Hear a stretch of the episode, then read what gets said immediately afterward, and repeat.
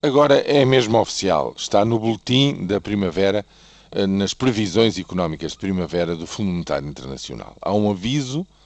de que o FMI tem margem para criticar a condução da política monetária eh, do Banco Central Europeu e também as decisões assumidas pelos governos eh, dos 27 em termos de criação de uma defesa do euro, uma defesa financeira, os fundos de estabilização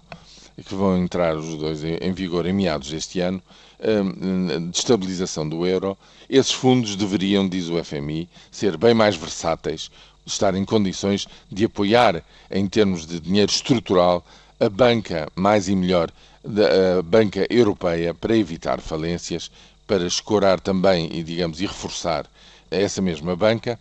e eh, evitar, digamos, a deflação generalizada. Segundo o FMI, os países excedentários devem ser mais expansionistas, portanto, devem eh, ajudar mais e puxar mais pela economia dos que são deficitários na Europa, e o Banco Central Europeu deveria ser mais generoso na emissão de moeda, justamente para que não se consolide a tremenda escassez de euros que existe neste momento, euros necessários e indispensáveis para o investimento produtivo e para o arranque de novo da economia no espaço europeu. Portanto, desta vez, não se diga que o aviso não está lá, está lá com todas as letras, foi reforçado na apresentação destas previsões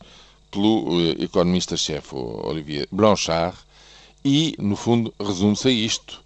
Aquilo que partidos de centro-esquerda vêm dizendo há, há bastante tempo e que ninguém quer ouvir, agora está dito na boca dos principais economistas